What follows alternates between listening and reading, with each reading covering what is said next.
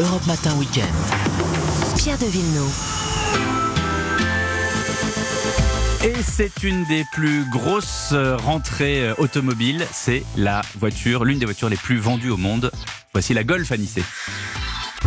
Alors nous voilà à bord de la Golf 8, qui est donc la dernière version de la Golf. Je vous rappelle que la toute première série intervient en 1974.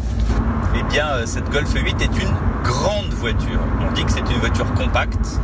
En réalité, c'est une vraie berline familiale avec laquelle j'allais dire, vous pourriez euh, traverser toute l'Europe si vous voulez, partir de, de Paris jusqu'à Moscou, en passant par Berlin, par Varsovie. Cette Golf, j'avais presque envie de dire, je n'ai rien à dire. En fait, c'est le syndrome du bon élève. D'abord esthétiquement, pour ceux qui auront vu la nouvelle euh, Golf dans des euh, showrooms, vous verrez que finalement, elle n'est pas si éloignée de la Golf 7. on a à l'avant une calandre plus plongeante. On a euh, des optiques qui sont euh, très effilées et qui ressemblent au nouveau euh, modèle ID, le modèle électrique de Volkswagen, qui préfigure évidemment toute une nouvelle génération de, modèles. À l'arrière, on est un peu sur le dessin de la Golf 7, qui donne l'impression que cette voiture est plus grande. à l'intérieur, c'est une voiture qui effectivement a beaucoup de place, plus de place aux jambes, plus de recul, plus d'habitabilité. C'est vraiment une voiture euh, qui est très très encore une fois très éloignée de la Golf de 1974, la Golf 1.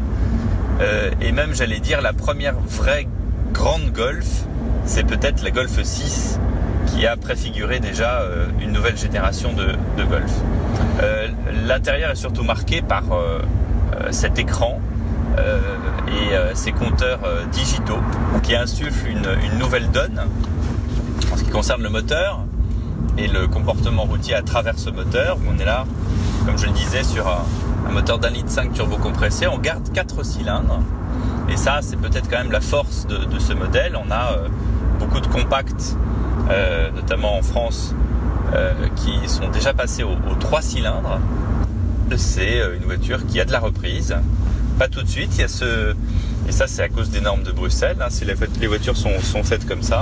Euh, il y a ce petit retard au kickdown, c'est-à-dire que quand on écrase la pédale d'accélérateur à une époque sur n'importe quelle voiture et, notamment les voitures manuelles comme celle-ci, on avait une reprise. Là, euh, il faut attendre une sorte de, laps de temps avant que avant qu'elle se mette en route. C'est peut-être ça le, principal écueil de, ces voitures modernes, mais la Golf n'y est pour rien. Voilà pour euh, de cette Golf 8.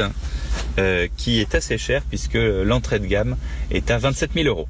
Voilà, mon cher Anissé. J'ai du mal à m'emballer, moi j'ai l'impression que c'est un peu toujours la même. Moi qui suis de l'innovation, j'aime bien quand ça change vraiment du tout au tout. Ben, vous savez, c'est difficile de changer un best-seller. Hein. Ah oui. euh, 1974, vous vous rendez compte, euh, près de 50 ans de, de, golf, 30 millions de voitures vendues dans le monde. Et, euh, et voilà, c'est un peu toujours la même recette, mais ça fonctionne. Bah, tant mieux, hein, mais bon, moi je, je, suis plutôt pour autre chose. Hein. Quelque chose de complètement radicalement radicalement nouveau. Chacun ses goûts, mon cher Anissé. 7h moins le quart. Puis je vous rappelle que cette Golf est un moteur essence, j'ai oublié de vous le dire. Un litre 5 TSI. Euh, je vous rappelle que vous retrouvez les chroniques sur euh, les podcasts d'Europe 1.